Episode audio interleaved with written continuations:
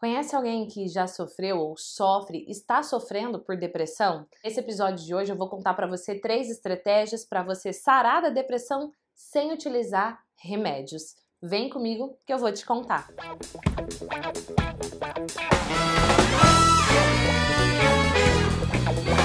Uau, seja bem-vindo a mais episódio para o seu desenvolvimento e hoje a gente vai falar sobre como superar um quadro depressivo, como é que você pode dar adeus à depressão. Sim, é possível você sarar da depressão, é possível, existe a cura da depressão? Sim.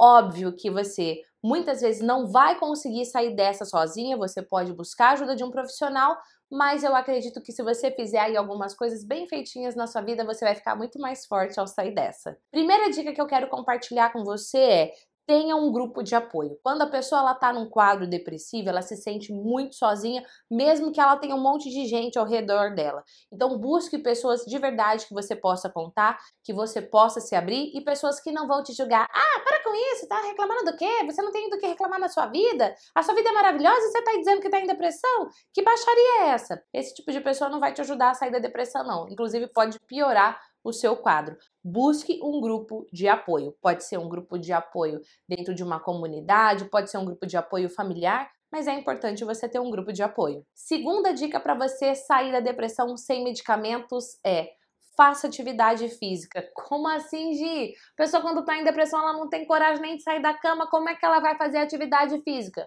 Faça atividade física mesmo que você não tenha força ou vontade. Porque quando você movimenta as suas articulações, o seu corpo libera serotonina e endorfina e você vai se sentir melhor. Então, mesmo que você não tenha vontade nenhuma, faça uma atividade física. E óbvio, escolha uma atividade física que te dê prazer, uma atividade física que te dê um gostinho de quero mais, de continuar fazendo. E se de repente você respondeu aí internamente, eu odeio atividade física, eu não gosto de atividade física, Busque uma atividade física onde você vai fazer acompanhado. É muito importante essa dica, sabe por quê? Às vezes o quadro depressivo é tão profundo, tão profundo, que, por exemplo, se a pessoa, sei lá, ela vai fazer corrida, é uma atividade física, vai liberar serotonina e endorfina, mas se no meio da corrida ela tiver um pico de depressão, estranho, né? Porque depressão é para baixo, pico é para cima. Enfim, se ela tiver um momento depressivo muito forte, ela pode começar a ter pensamentos suicidas e dependendo do lugar que ela estiver correndo, isso pode ser um perigo até mesmo para a vida dela. Então é importante, dependendo do nível que esse quadro depressivo se encontra, você ter alguém aí do seu lado para te ajudar a passar por tudo isso. Terceira dica: busque a ajuda de um profissional. Pode ser um terapeuta, pode ser um psicólogo, pode ser até mesmo um instrutor, sei lá, de yoga, meditação, que vai te ajudar, inclusive, a entender as suas emoções. Você não precisa passar pela depressão sozinho, não.